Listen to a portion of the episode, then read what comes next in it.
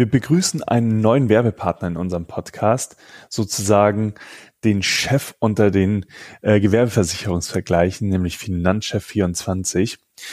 Und Finanzchef24 hilft euch dabei, ganz schnell, unkompliziert und individuell die richtige Gewerbeversicherung zu finden, die zu euch passt. Wir kennen das, wir leben in einer digitalen Welt und alles soll möglichst schnell und unkompliziert gehen. Aber das gilt leider noch oftmals nicht für Versicherungen. Ähm, und deswegen kommt es oft dazu, dass man ja nicht digital mit viel Papierkram äh, erstmal Angebote einholen muss, und das geht aber auch ganz anders, nämlich zum Beispiel mit dem Gewerbeversicherungsvergleich von Finanzchef 24. Hier könnt ihr dann mit wenigen Klicks das perfekte Angebot aus über 40 Versicherer für euch herausfinden. Und das Ganze könnt ihr jetzt einfach testen. Dafür geht ihr am besten auf sidepreneur.de slash Finanzchef24 und probiert das Ganze einfach mal aus. Und jetzt viel Spaß mit der heutigen Episode. Hallo und herzlich willkommen im Sidepreneur Podcast. Hier dreht sich alles ums Thema nebenberufliches Gründen, Selbstständigkeit und Unternehmertum. Dein Host für die heutige Folge ist Juliane Biener. Und jetzt ganz viel Spaß mit der folgenden Episode.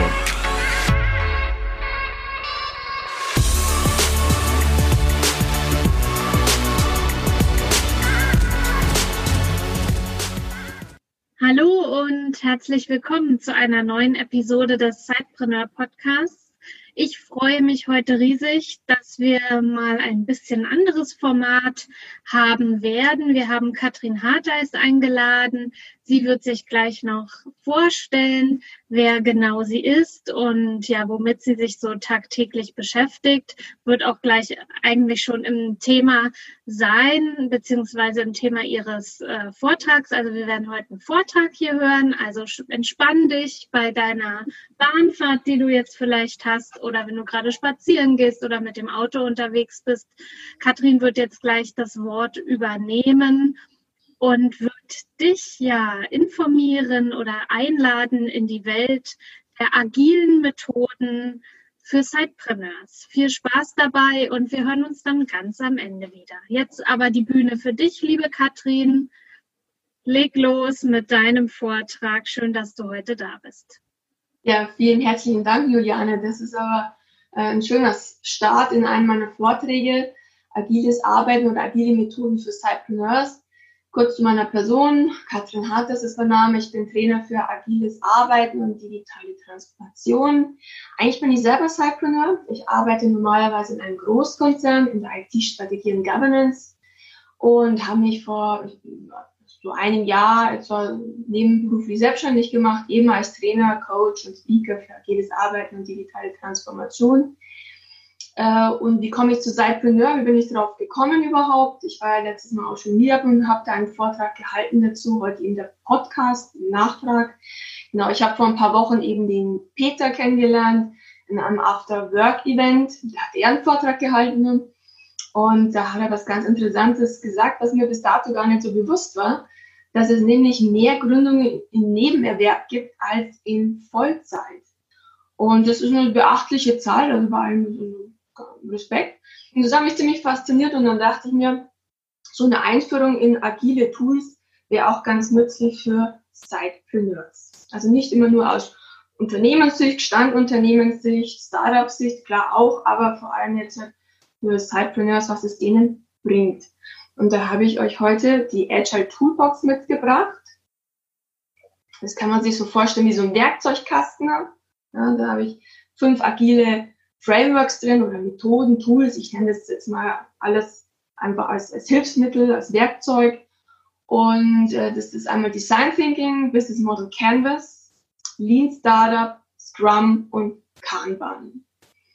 Ähm, das sind ziemlich bekannte Methoden. Also zum Beispiel jetzt äh, Scrum haben über 75 Prozent der deutschen Unternehmen im Einsatz, die sich mit agilem Arbeiten beschäftigen. Äh, Kanban auch, äh, zum Beispiel so ziemlich zweit- oder drittweit verbreiteste Methode, gefolgt von Design Thinking, bisschen abgeschlagen im Unternehmenskontext ist Business Model Canvas und Lean Startup, aber kleine Startup-Szene sind das die Methoden schlechthin. Genau. Und ähm, warum Agile Toolbox? Naja, es gibt eben ziemlich viele Methoden, es gibt noch einige mehr. Ich habe jetzt mal die bekanntesten mitgebracht. Und man kann da ziemlich viel Zeit und somit auch Geld investieren, sich darüber mal schlau zu machen oder die eine oder andere Methode begegnet einem, man probiert was aus und irgendwann im Nachhinein denkt man sich, naja, so das Richtige war es jetzt doch nicht, was ich brauche. Und da ist mein Einsatz, äh, Ansatz, naja, schaut euch das mal an, was es gibt, diese fünf Methoden und dann im Nachgang kannst du immer noch sagen, hey, ist da was dabei, was für mich in Frage kommt, was nehme ich da mit, was ist für mich nützlich und das kann man dann vertiefen. Genau. Agiles Arbeiten generell für Sidepreneurs, was bringt denn überhaupt? Ähm, was alle Methoden inhärent haben, ist das iterative Vorgehen in kleinen Schritten. Also daran scheitern ja auch viele Startups, viele Kleinunternehmen, Startups, ähm, weil sie meinen, sie müssen mit einem Big Bang, Bang, mit einer großen Idee nach außen, nach draußen gehen und warten eben zu lange. Und äh, diese ähm, agilen Methoden, ja, befähigen uns und äh, ermutigen uns auch wirklich in kleinen Schritten äh, nach draußen zu gehen mit der Idee, auch dadurch das Risiko zu minimieren oder zumindest zu reduzieren und äh, eben frühzeitig damit rauszugehen und nicht lange zu warten. Dann das nächste wäre natürlich Customer Centricity. Der Kunde steht im Mittelpunkt, noch mehr sogar, der, der Mensch steht im Mittelpunkt, dass man ihn auch besser versteht.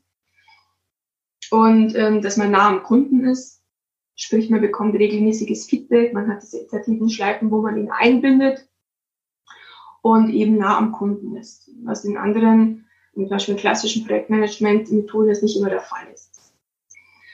Dann man bekommt eine gute Struktur und Leitlinien für die tägliche Gründungsarbeit. Also beim richtigen Methodenansatz oder Einsatz äh, bekommt man ähm, bekommt man schon Hilfestellung, um das, um das eigene Business schnell nach vorne zu bringen und noch weiterzuentwickeln. Wenn man jetzt mal auf dem Schlauch steht oder mal eine Problemstellung hat und sagt, hey, da komme ich jetzt aber gar nicht so irgendwie weiter, was soll ich denn nehmen? Dann ist es schon, gibt es schon äh, gute Strukturen, dann gibt es schon gute Ansätze, dass man da vielleicht den einen oder anderen gordischen Knoten damit lösen kann. Das nächste ist natürlich auch Transparenz und Klarheit. Man hat nicht nur dieses Vorgehen, sondern man arbeitet auch mit so Templates. Ähm, da bekommt man auch viel Transparenz und Klarheit rein. Und dadurch kann man natürlich auch dann schnelle Entscheidungen treffen, um Probleme erstmal erkennen und darauf natürlich auch schnell reagieren. Genau. Und was ich immer toll finde an diesen agilen Methoden ist der Agile Mindset. Der ist nicht nur, also diese Gedankenstruktur, diese die Einstellung, was dahinter sich verbirgt, ist vor allem der Growth Mindset. Ich nenne es immer Growth Mindset dann. Also man wird angehalten, nach vorne zu gehen, nicht lange zu, da zu warten, sondern auch aus den Fehlern zu lernen, Feedback anzunehmen, Feedback umzusetzen, sich etwas mal auch zu trauen, auch wenn es nicht perfekt ist. Ja, also keiner ist perfekt. Und ähm, eben mit Lösungen rauszugehen, und auch dann die Risiken einzugehen, die man natürlich durch das iterative Vorgehen um einiges reduzieren kann. Dann fangen wir gleich mal an mit den agilen Methoden. Ich springe jetzt da mal gleich eins weiter nach vorne. Und zwar der Fokus der agilen Methoden. Also die Prinzipien haben natürlich, ähm, die haben, alle ein bisschen die gleiche Grundlage, die Methoden, aber die haben unterschiedlichen Fokus. Also wenn man jetzt zum Beispiel anschaut, alles, was Richtung Wünschbarkeit geht, was der Kunde will, was der Mensch braucht, was er für Anforderungen hat, für Bedürfnisse hat, Ängste, Sorgen, Nöte, wenn man in der Tiefe liegt, geht alles Richtung Design Thinking, also da ist das die richtige Methode. Ähm, alles, was Richtung Wirtschaftlichkeit geht. Ähm, ja, braucht der Markt, wird es überhaupt der Markt angenommen, wie schaut der Markt aus, die Konkurrenz, wie schaut das Einkommensmodell aus, etc. geht es also Richtung Wirtschaftlichkeit nimmt man eher Business Model Canvas her und gefolgt von Lean Startup. Lean Startup geht ja dann schon in die Verprobung am Markt. Und alles, was Richtung Umsetzbarkeit geht, ist dann Scrum und Kanban sind das die richtigen Methoden dann.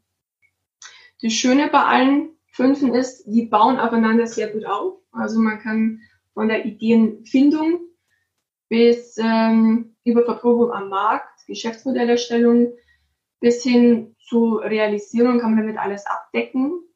Und äh, wenn man jetzt mal schon mit Design Thinking anfängt und die ersten äh, ja, das Problem identifiziert hat und dazu Lösungen äh, generiert hat, ähm, die Ergebnisse daraus kann man sehr gut dann im Business Model Canvas dann eintragen äh, und daraus wieder dann in den Startup auch was, was mitnehmen Und daraus führt sich zum Beispiel auch unter anderem der Product Backlog für Scrum oder auch die ersten To-Dos in Kanban.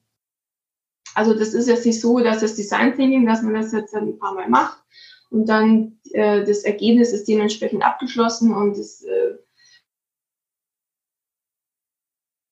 das steht dann so da. Nee, das, das Stück für Stück äh, bauen die dann auf aufeinander, die einzelnen Methoden und die einzelnen Ergebnisse aus den Methoden.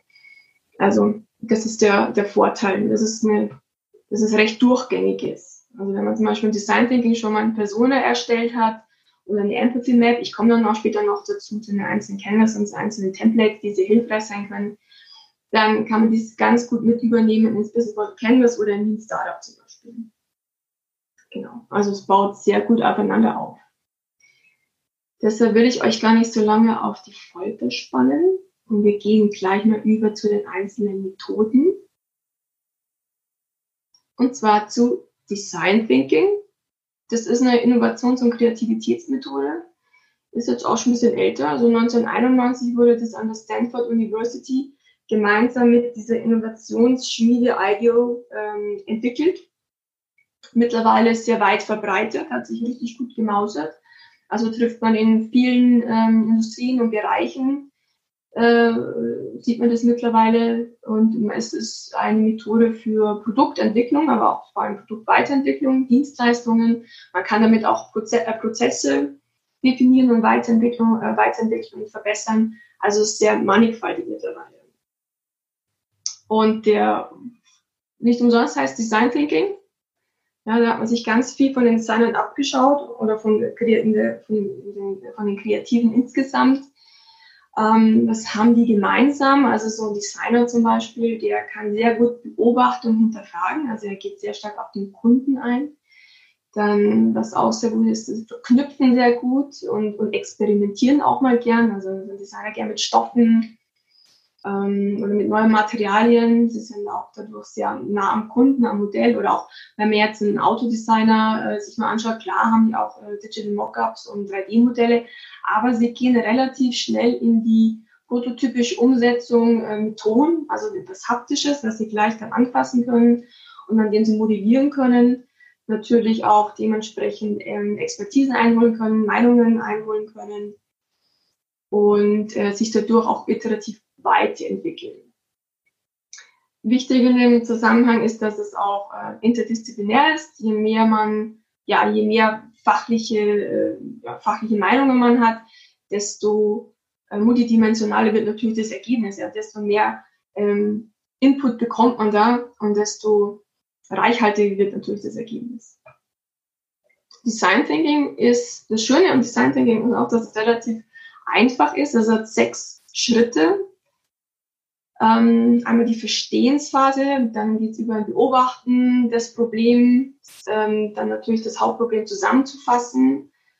Dann geht man in die Ideengenerierung rüber, in prototypische Umsetzung und dann wieder, wenn man den Prototypen hat, in das Testen. Das Wichtigste beim Design Thinking ist eigentlich sind die zwei Diamanten, das merkt euch am meisten, also diese sechs Schritte, klar, aber am wichtigsten sind echt die, die zwei äh, Diamanten, so heißt es, doppelte Diamant. Ähm, einmal den den Problemraum dementsprechend zu identifizieren, also den Kunden zu verstehen. Das macht man meistens eben entweder meistens mit Interviews, ja, dass man die befragt, mit offenen Interviews, vor allem qualitativen Interviews. Man kann es auch mit Simulieren oder Simulation machen, Einkaufsprozess mal zu simulieren, ist ein bisschen aufwendig. Oder was natürlich optimal ist, etwas zu beobachten. Also sprich, die potenzielle Zielgruppe ähm, in ihrem natürlichen, in der natürlichen Lebensumgebung zu beobachten.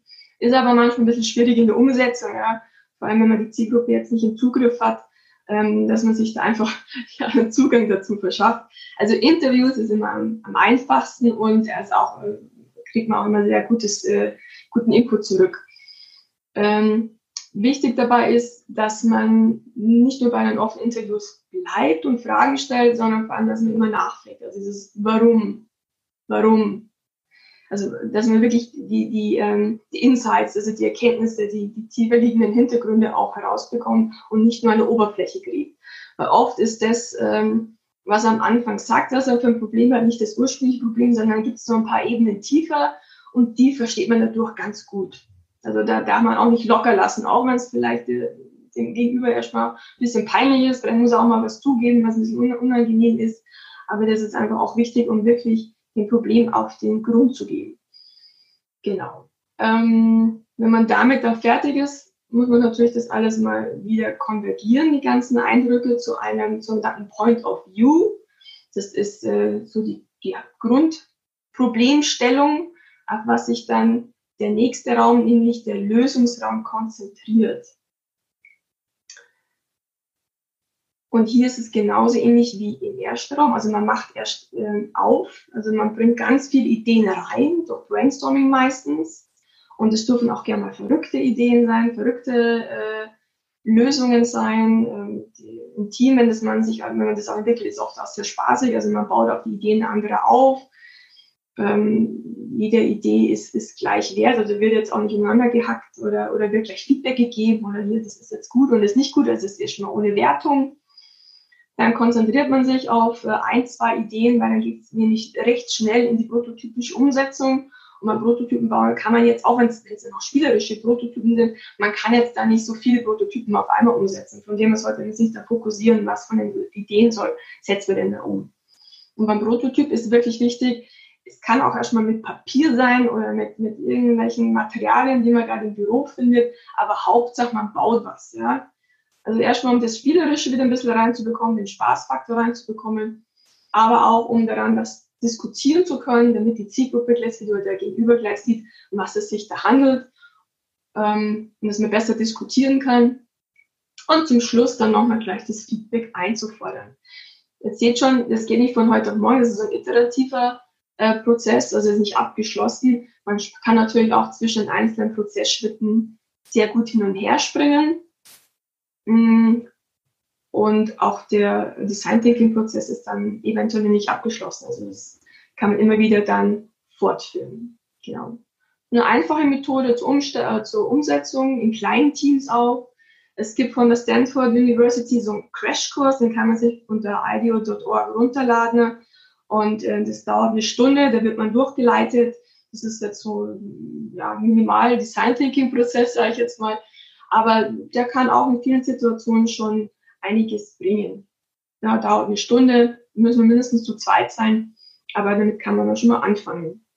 Also ich denke jetzt da an die ganzen Solopreneurs da draußen und an die, die ein kleineres Team haben und sagen, ja, ich habe jetzt hier nicht die ganzen interdisziplinären Leute sofort im Zugriff und habe dann meine, was ich, bis zu zehn Leuten oder sonst was, ja. Also, aber es ist auch was, wo man zu zweit, zu dritt, zu viert sehr gut durchexerzieren kann. Genau. Und wisst ihr, was das Schöne dann ist? Ähm, erfahrungsgemäß, und ihr werdet es bestimmt auch schon bestimmt öfters gesehen haben, der, der Mensch tendiert dazu, zu schnell in den Lösungsraum einzusteigen, bevor er das Problem richtig erkannt hat. Ja, er meint, er hat den Kunden schon verstanden, er hat den Menschen schon verstanden und meint, ich habe schon die Lösung und, und setzt da um. Ja, vielleicht Design Thinking ist wirklich da ganz gut, dass der, der Fokus sehr stark auf der Problemstellung ist und da nochmal gescheit hinterfragt und nochmal das Problem wirklich auch verstanden hat und den Kunden verstanden hat. Und dann geht man erst weiter. Dadurch kann man sich in der Umsetzung dann auch viele, ja, viele weitere Iterationsschleifen und teure Iterationsschleifen sparen. Genau. Dann haben wir als nächstes Business Model Canvas. Es gibt auch den Mean Business Model Canvas. Ich würde immer mit dem äh, Business Model Canvas anfangen. Der ist ein bisschen einfacher und ähm, der, der hat auch schon, also diese neuen Kernelemente vom Geschäftsmodell deckt er ab. Ähm, wurde 2004 vom Alexander Osten Osterwalder im Rahmen einer Dissertation in St. Gallen äh, angefertigt und ist halt einfach nicht mehr wegzudenken. den gibt es halt überall, den kennt ihr bestimmt auch. Vom Prinzip her sehr nützlich, weil er einem eine gute Struktur mit diesen neuen Kernelementen bietet und ähm, dadurch vergisst man auch viele Sachen nicht und man bekommt eine gute Transparenz rein. Man kann dadurch auch gut Schwachstellen identifizieren, identifizieren im Geschäftsmodell und sagt, okay, hier habe ich noch einen blinden Fleck, wo muss ich jetzt hier noch ähm, nochmal weit in die Tiefe gehen. Man fängt normalerweise, ich sehe das nicht, aber Business Model Canvas, wenn ihr das mal googelt, dann werdet ihr sehen, kriegt ihr gleich hin. Und dann man fängt in der Mitte an, Value Proposition. Das Schöne ist, am Design Thinking hat man da schon ziemlich viel, äh, Das Nutzenversprechen kann man da schon sehr gut übertragen dann, also die, die Value Proposition, der Nutzen, der Kundennutzen. Da fängt man nur mal was an, dann warum und was. Dann geht man weiter auf die rechte Seite, das ist Customer Segment, die Zielgruppe natürlich. Wenn im Design Thinking das schon gut gelaufen ist, dann hat man da schon Personas, also eine Spezifizierung oder Beschreibung der Zielgruppe angefertigt. Das kann man hier gleich mit reinnehmen. Dann hat man natürlich die äh, Customer Channels, also wie kontaktiere ich denn überhaupt meine Kunden, wie vertreibe ich meine Produkte überhaupt. Und Custom Relationship ist alles in die Richtung, wie mache ich denn das, dass ich meinen Neukunden zu einem Stammkunden bekomme. Das wollen wir ja alle. Ähm, Neukundenakquisition ist um einiges teurer als Stammkundenakquisition. Wie baue ich denn eine längere Beziehung auf mit meinem Kunden, dass er mir auch dann loyal bleibt? Von der rechten Seite gehen wir dann auf die linke Seite des Canvas. Das ist ähm, eher, ja, da geht es Richtung ähm, Key Activities, also welche Kernaktivitäten habe ich denn in meinem Unternehmen. Das ist auch oft hilfreich, weil Unternehmer, Existenzgründer dazu tendieren, selbst alles machen zu wollen, was sehr löblich ist, aber man wird sehr schnell merken, dass man an seine Grenzen kommt.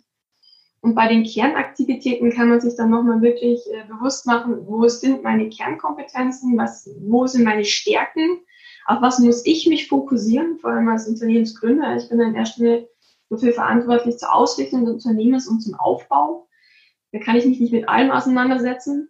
Also bei mir war es jetzt so, ach, technisch Umsetzung, weiß ich jetzt schon wieder, das ist nicht meine Kernkompetenz und das muss ich in Zukunft besser auslagern. Da, äh, es dauert, das brauche ich einfach auch zu lange.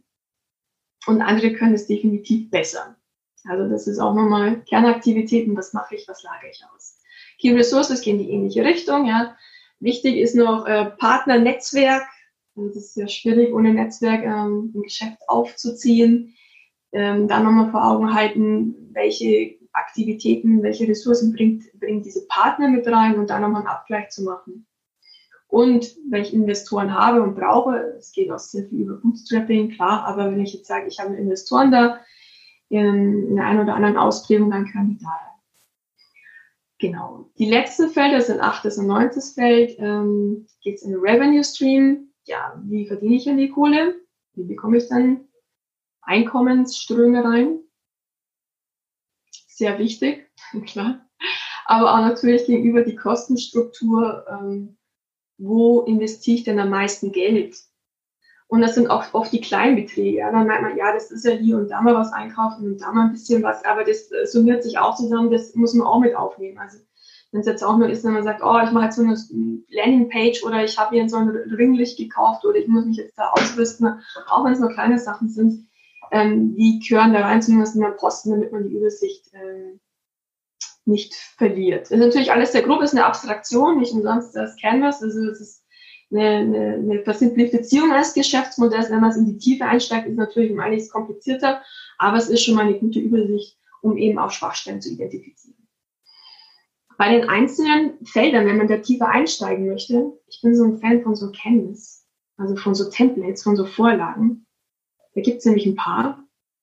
Und jetzt muss ich euch ein äh, bisschen mit Buzzwords äh, bombardieren. Tut mir leid, ich versuche es gut zu erklären. Ja. Ähm, aber bei jedem einzelnen Feld von Business Model Canvas kann man mit anderen Canvases gut in die, in die ähm, Tiefe einsteigen. Also wie zum Beispiel jetzt Value Proposition Canvas, das kennen bestimmt schon einige von euch.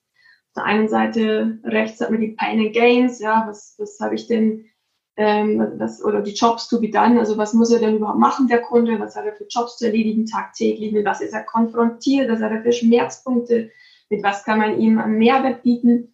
Und auf der linken Seite nochmal das Produkt oder die Dienstleistung, eben um die, Seite, um die einzelnen Aspekte auf der rechten Seite zu adressieren. Also sprich Schwachstellen zu reduzieren und natürlich Mehrwert für die Kunden zu ähm, maximieren.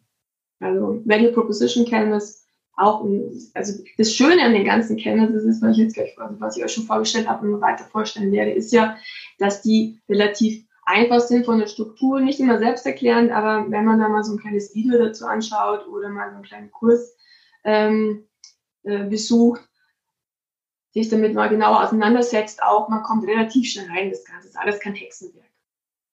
Genau. Und das Schöne ist, man kann sich alles das Internet runterziehen. Also man muss die Buzzwords einfach nur eintippen mal und dann äh, kriegt man die zum freien Download oder man kann, muss sich irgendwie vorher registrieren und dann kriegt man es halt. Ja, ist, ist ziemlich frei zugänglich. Genau, Vision Canvas. Ähm, die Unternehmen sind ja zurzeit, also jeder redet von Vision, Mission und Purpose. Wieso tun wir das überhaupt hier alles? Ja, das ist so, also Cypreneurs, äh, die Mehrheit hat ja eine Herzensangelegenheit. Wir haben hier auch, auch mit, Sinn, äh, mit äh, Sinnerfüllung dahinter, was natürlich echt immer super ist. Darum hocke ich mich da jetzt auch her und, versuche mich da diese Methoden äh, etwas näher zu bringen, um mir meinen Beitrag zu leisten.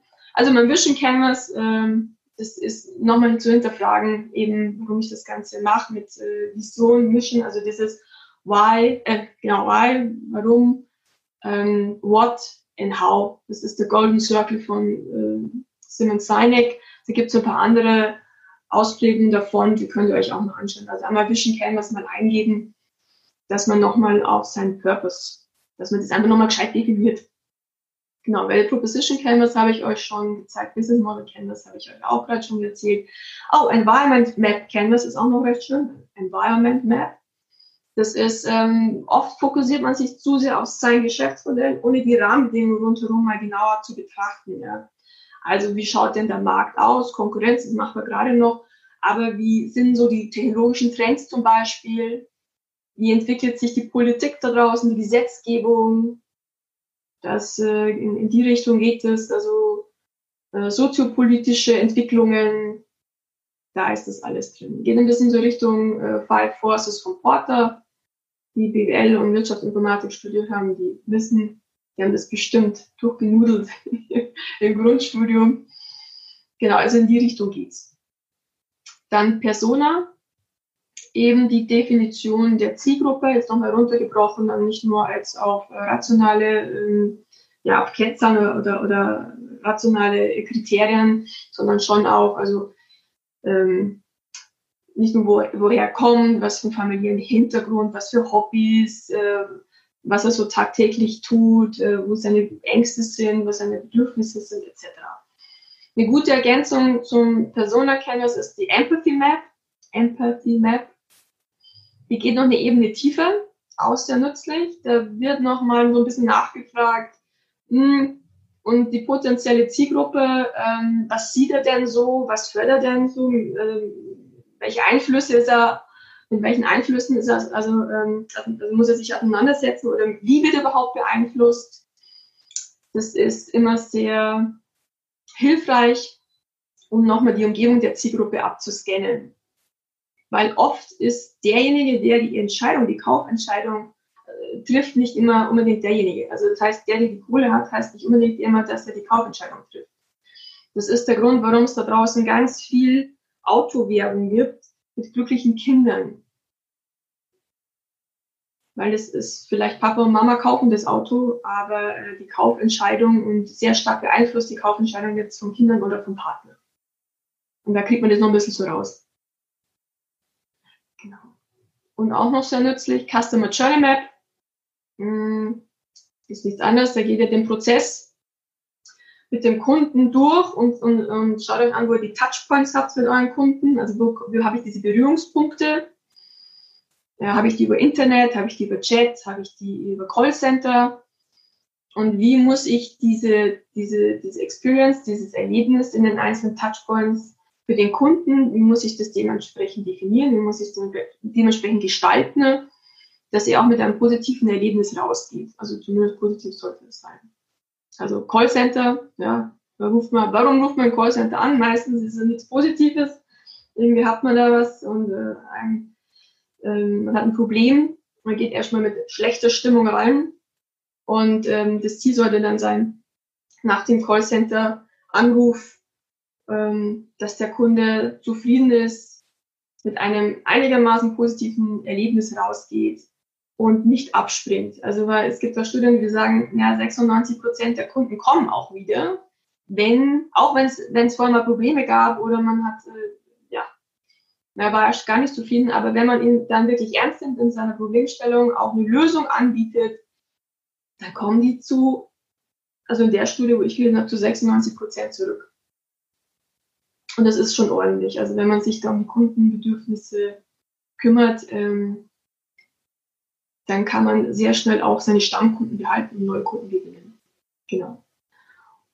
Und Vorteil von diesem ganzen Canvas ist, also hast du eine Struktur, eine schöne Übersicht. Man kann es auch gut plotten, hinhängen, mit anderen kommunizieren, mit anderen mal das durchgehen, Meinungen einholen und somit auch schnelle Entscheidungen treffen. Genau. Apropos Entscheidungen treffen. So, das nächste. Lean Startup. Ich weiß, heute ist, äh, in dem Podcast es sehr viele Methoden, aber nächste. The Lean Startup äh, von Eric Ries 2008 auf den Markt gebracht. Mm, das Buch ist auch sehr bekannt, der Lean Startup von ihm selbst.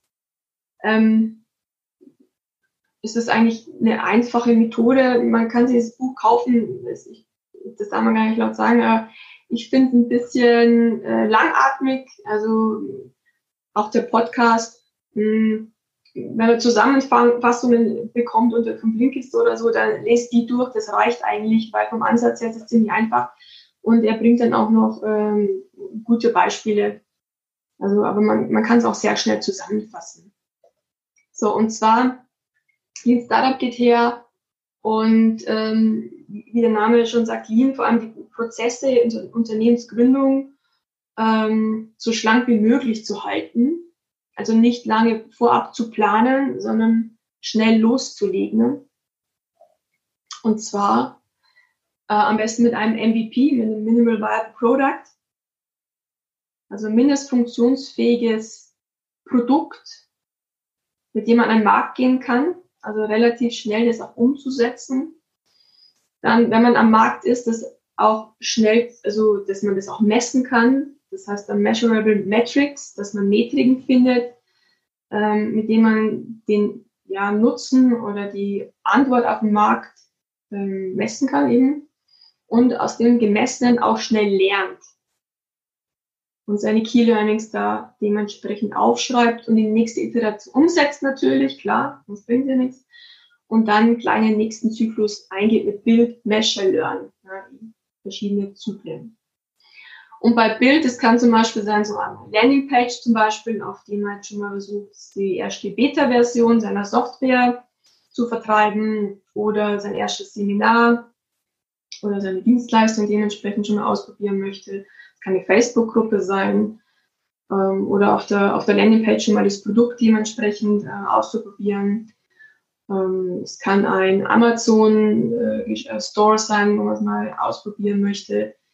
Und ähm, bei den Measurable Metrics, ähm, wenn man zum Beispiel Landingpage jetzt mal hernimmt, das Beispiel, so, so Metriken könnten sein, die Verweildauer auf der Landingpage, wie viele Leute gehen denn überhaupt drauf, habe ich denn überhaupt schon, also wie wollen denn mein Newsletter schon mal abonnieren, wie viel ähm, habe ich überhaupt schon Interessanten für die Beta-Version, Voranmeldungen, Wer setzt sich schon mal auf die Warteliste oder bestellt auch schon das nächste Seminar. Also so sowas in die Richtung. Ähm, Landingpage und diese Meetings sind jetzt verhältnismäßig einfach. Also wenn es wenn es mal richtig ins Eingemachte geht mit, mit anderen MVPs, also zum Beispiel SaaS-Lösungen, Software as a Service zum Beispiel und, und da muss man da messen etc. Also es geht, es wird richtig schnell dann auch kompliziert, also mit diesen MVPs und vor allem, wie man das dann misst und ähm, daraus seine Key Learnings ableiten kann. Genau. Und nach jeder Iterationsschleife ähm, sich natürlich auch zu überlegen, was mache ich denn jetzt? Bleibe ich jetzt äh, auf Kurs? War, war es das Richtige? Sind meine Hypothesen, die ich testen wollte? Also was ist das richtige Produkt? Wie schaut die Konkurrenz aus? Wie schaut der Markt aus? Etc ist der Kunde so, wie ich mir vorgestellt habe, reagiert er auf das, auf das Angebot. Äh, wenn sich die Hypothesen bestätigt haben, ja, passt super, kleinere Anpassung, okay, und dann weiter geht's. Und wenn man eben merkt, naja, Hypothesen bestätigen sie nicht, da gibt es eben zwei Ansätze, große Anpassung, Geschäftsmodell oder gleich pivotieren. Pivotieren heißt, ähm, ich äh, das, das ganze Geschäftsmodell umschmeißen, mehr oder weniger.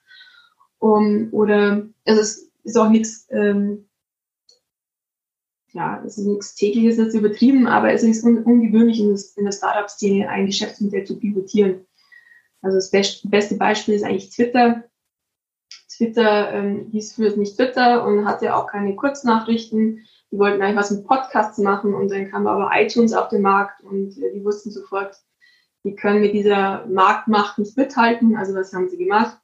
Sie haben ihr Geschäftsmodell pivotiert, ähm, haben ihren Namen auf Twitter umgeschrieben und äh, haben sich auf Kurznachrichten fokussiert. Und das ist auch, wie man sieht, ein sehr erfolgreiches und international weit verbreitetes Geschäftsmodell geworden. Milliarden schwer. Genau. Wenn man die Startup-Phase hinter sich hat und man hat den erst, die ersten Kunden, den ersten Absatzmarkt, dann geht es Richtung Umsetzung.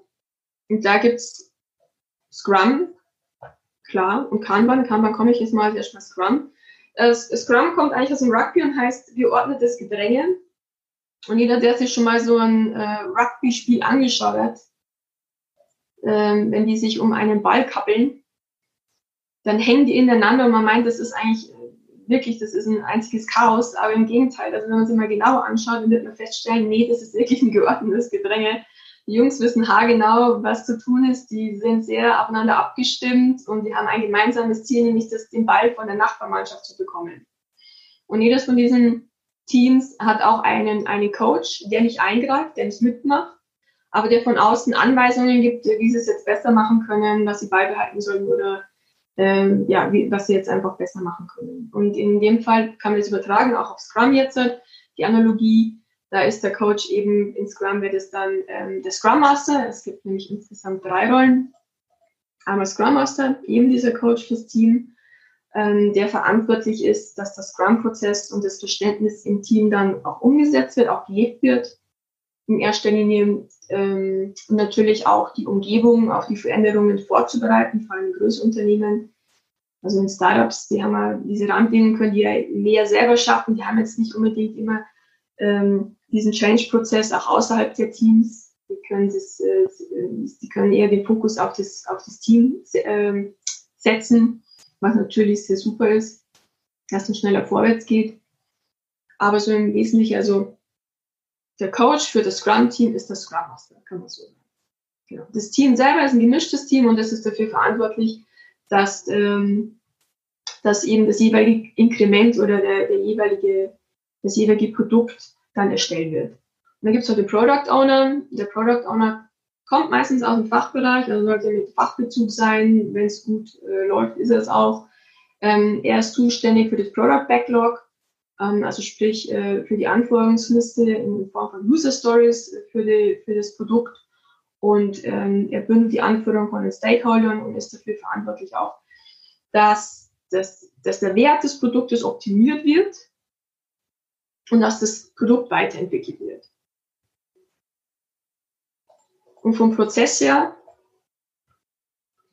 ähm, im Mittelpunkt steht, also es ist die Zeitspanne, so eine Iteration, genannt Sprint. Das sind meistens ein bis vier Wochen. Meistens sind es so zwei bis vier Wochen, ja. Also eine Woche ist schon sehr, sehr kurz. Ich habe auch schon mal sechs Wochen gesehen. Ist dann aber mit der Zeit weniger geworden. Also man, man steigert sich dann auch mit der Zeit. Genau, auf jeden Fall in dieser Iteration wird ein Inkrement, ein Teil eines Produktes entwickelt. Ähm, die Anforderungen daraus kommen aus dem Product Backlog. Und für, die, für den jeweiligen Sprint wird das übertragen Sprint Backlog. Also das heißt, welche Anforderungen werden in diesen ein bis vier Wochen umgesetzt mit Aufwandschätzung von den einzelnen Teammitgliedern natürlich im Rahmen vom Sprint Planning. Dann, ähm, das ist ein Event von, von Scrum. Dann das nächste Event ist zum Beispiel das Daily Stand-Up oder Dailies auch genannt. Das ist nichts anderes, dass man sich einmal am Tag trifft, meistens in der Früh. Maximal 15 Minuten, aber so lange dauert es meistens gar nicht, wo jedes Teammitglied sagt, ähm, das habe ich getan, das will ich tun und Warum, warum, wo habe ich so meine Probleme? Was, warum bin ich nicht so weit gekommen, wie ich wollte? Hm, der Vorteil ist von diesen Dailies, dass die Kommunikation dadurch sehr gut erhöht wird, dass der Transparenz im Team ist und dass natürlich transparent ist, wo haben wir dann unsere Bottlenecks und was müssen wir dagegen tun. Genau, Sprint Review ist ähm, auch noch sehr wichtig. Das ist am Ende vom Sprint, wird mit den Stakeholdern sich zusammengesetzt und mit Product Owner und wird die wird ähm, das Sprint Backlog durchgegangen mit den Akzeptanzkriterien auch, ist es erfüllt oder nicht, was, äh, was muss das nächste Mal besser laufen oder was haben wir, also was, was ist gut gelaufen. Aber gut laufen, ähm, noch wichtiger ist eigentlich Sprint oder auch wichtig ist, Sprint-Retrospektive. Da haben die Stakeholder jetzt eigentlich nichts zu suchen. Das ist ein erst ein teaminternes Meeting, in dem dann nochmal gesagt wird, wie ist es denn in diesem Sprint gelaufen? Was wollen wir beibehalten? Was ist gut gelaufen? Und was ist nicht so gut gelaufen? Und wollen wir uns verbessern? Genau. Für Cypreneurs, vor allem wenn es Solopreneure sind oder wenn es äh, kleine Teams sind, dann ja, dann ist natürlich so ein Scrum vielleicht ein bisschen zu aufgebläht, ist klar. Also ähm, da kann man sich zum Beispiel an äh, so einige Events rausnehmen, zum Beispiel Dailies vielleicht. Das ist immer sehr, sehr gut. Oder ähm, die Retrospektive. Ähm, auch wenn man es jetzt nicht Scrum wirklich in Perfektion und wie äh, in Scrum.org dokumentiert durchzieht, aber man kann so einzelne Events rausnehmen, die sehr nützlich sind. Oder man geht über zu Kanban. Ähm, auch ein sehr nützliches Tool für mehr Transparenz und Interaktion. Und zwar im Wesentlichen sind es vier Spalten. Einmal wie so eine To-Do-Liste oder es ist User, Back, äh, es ist User Stories in, in Product Backlog enthalten, also Things to Do. Dann die nächste Spalte ist, man priorisiert das und hängt da schon mal rein, was man machen möchte. Das ist schon priorisiert. Dann die nächste Spalte ist, ja, woran arbeitet man denn gerade? Also Work in Progress. Und in der Softwareentwicklung ist oft natürlich noch Testen dabei, eine Testspalte dabei. Und wenn, man, wenn es erledigt ist, dann geht man halt gleich in Richtung dann, also ähm, erledigt. Es ist eine auch ähm, schnell umsetzbar, einfache Anwendung, äh, hat aber einen großen Effekt. Also äh, klar, wenn jetzt jemand sagt, oh, mit meinen To-Do-Listen komme ich eigentlich ganz gut zurecht, ja, okay, dann kein Problem. Aber hier ist halt auch noch der, der Vorteil, man hat eine Priorisierung drin, was man in To-Do-Listen oft nicht hat. Man hat bei der Doing-Spalte ein Work-in-Progress-Limit drin. Das heißt, dass man sich da nicht verzettelt, setze ich mir ein Limit, an wie vielen Aufgaben ich gleichzeitig arbeiten möchte. Und dann merkt man nämlich schon auch gleich in der, in der Abarbeitung der einzelnen Tasks, wo ich dann so meine Problemchen habe. Also ähm, häufiges Problem ist, dass man einfach die Aufgaben dass, dass sie zu groß ist. Also wenn man zum Beispiel sagt, ähm, Homepage-Umsetzung, ja, das kann dann sein, dass es ein paar Wochen da hängt, wenn es blöd läuft, ähm, dann muss man das halt runterbrechen in Teiltasks, in Teilaspekte oder ähm, Teilaufgaben, besser gesagt, und äh, die dann Stück für Stück durcharbeiten. Genau. Also das ist eine ganz gute Methode, um sich nicht zu verzetteln und auch gleichmäßig im Workflow zu bleiben. Also nicht umsonst kommt äh, Kanban aus der Produktion und Logistik. Das ist eben, ähm, um diesen Workflow gleichmäßig zu halten und diese Peaks, diese Arbeitspeaks auch dementsprechend zu entzehren. Okay, das war jetzt mal so viel zu Kanban. Ich hoffe, ich habe nichts vergessen für euch. Wie fange ich denn jetzt an? Das ist auch mal oft so eine Frage, die ich gestellt bekomme. Mhm. Also ist schon mal ganz gut, dass ihr eine Übersicht jetzt habt, also von fünf wichtigen ähm, agilen Methoden. Jetzt nochmal aber in sich gehen, fragen, okay, in welcher Phase bin ich denn jetzt? Bin ich schon, bin ich noch in der Ideenfindung oder bin ich schon in der Umsetzung? Wo habe ich denn da so meine Herausforderungen und Defizite? Ähm, also weil zum Beispiel jetzt Umsetzung, Scrum und Kanban kommt zum Beispiel dafür in, in, in, äh, in Betracht. Hm, Ideenfindung ist dann wiederum Design Thinking, also dass man sich an den Phasen ein bisschen orientiert, ähm, welche Methode jetzt überhaupt Sinn macht und welche nicht. Weil jetzt in, in, ähm, bei der Ideenfindung jetzt gleich mit dem Startup anzufangen oder ja, das bringt jetzt nicht wirklich. Genau. Und dann, dann nochmal eben einen Schritt tiefer gehen, wo habe ich dann meine Herausforderungen, meine Defizite? Ist es in der ähm, Außenkommunikation mit dem Kunden? Ähm, habe ich im Team Kommunikationsprobleme, das ist auch oft so eine, so eine Sache. Oder ähm, weil ich Solopreneur bin, mh, hm, vielleicht mit meinem persönlichen Projektmanagement, äh, wie komme ich denn da weiter, komme ich nicht zufrieden mit meiner Umsetzungsrate, dann kann man eben nochmal sagen, okay, in der Phase zum Beispiel wird jetzt Kanban Sinn machen. Oder habe ich noch ein Problem, überhaupt den Kunden zu verstehen? Ja, dann vielleicht Back to the Roots, Ideenfindung, Design Thinking ähm, Business Model Canvas mit Personas, Empathy und äh, User Proposition Canvas. Also das kann man dann, das kann man dann richtig schön so runter kaskadieren, das Ganze. Okay, wichtig ist nicht alles auf einmal, äh, Stück für Stück, Stück sich da anzunähern. Ähm, wenn man zu viel Methoden reinbekommt und auch die ganzen Techniken sehen, das wird dann immer umfangreicher, dann verzettelt man sich und das bringt dann auch nichts. Und ansonsten einfach ausprobieren und mal ausprobieren und aber dann auch schnell abbrechen, wenn man sagt, okay, ist halt doch nicht das Richtige für mich. Ansonsten kann man auch gerne mal das anpassen und ergänzen. Also ich bin schon Fan davon, ähm, Frameworks und Techniken so, wie sie dargestellt werden, auch mal so an, also so, so umzusetzen. Das hat schon seinen Sinn, warum die das so aufgeschrieben haben. Aber wenn es in Gänze nicht fliegt für den individuellen Gebrauch, dann kann man das durchaus anpassen und da spricht nichts dagegen. Ansonsten hoffe ich wirklich von ganzem, ganzem Herzen, dass es euch was gebracht hat, dieser Podcast. Es freut mich immer wirklich sehr, Leute zu unterstützen, mal ein paar Ideen an die Hand zu geben, die, die da an ihrer, ja, die so Unternehmer sind, Existenzgründer sind, Zeitpreneurs sind eben, die ihrer Leidenschaft folgen, die da was auf die Beine stellen wollen. Das respektiere ich immer sehr. Das finde ich immer fantastisch. Ähm, sind wir ein ganz besonderer Schlagmensch und den sollte man auch unterstützen. Von dem her toll. Ich hoffe, es hat euch wirklich was gebracht. Ansonsten viel Spaß beim Umsetzen.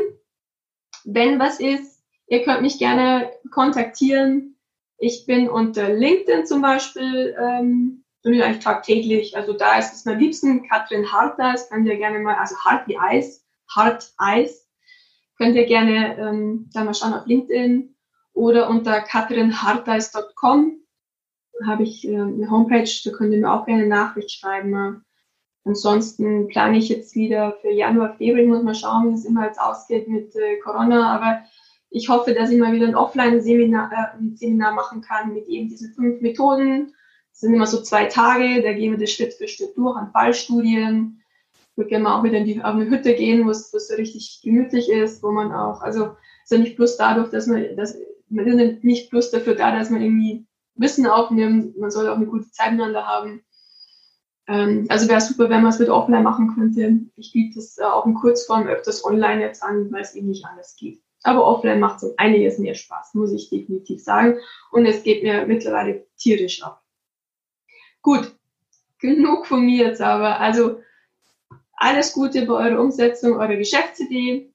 Und ich würde mich freuen, wenn ich den ein oder anderen mal wieder von euch sehen oder hören würde. Macht's es gut. Servus. Ja, danke, liebe Katrin. Das war ja wirklich äh, sehr kompakt, in wenig Zeit richtig viel untergebracht, äh, super strukturiert. Ähm, und ich denke, unsere Zuhörerinnen und Zuhörer konnten da jede Menge mitnehmen für sich und sich bestimmt genau das rauspicken, was jetzt gerade richtig ist und was jetzt richtig passt. Ja, und du hast ja schon gesagt, wo du erreichbar bist, sonst wäre das jetzt noch meine Frage gewesen. Vielleicht von meiner Seite hier am Ende an euch da draußen. Was war denn so das Key Learning, was ihr aus diesem kurzen Vortrag, ähm, ja, agile Methoden für Sidepreneurs mitnehmen konntet? Das würde mich mal interessieren. Meldet euch da gern mal entweder per Kommentar unter dem Blogartikel oder auch per E-Mail an juliane.benat.zeitpreneur.de. Und dann ja viel Erfolg bei eurem Zeitbusiness, mit eurem Zeitbusiness und bis zum nächsten Mal. Tschüss! Du willst noch mehr Tipps, Tricks und dich mit anderen Zeitpreneuren vernetzen, dann komm doch einfach in unsere Facebook-Community. Den Link dazu findest du in den Show Notes.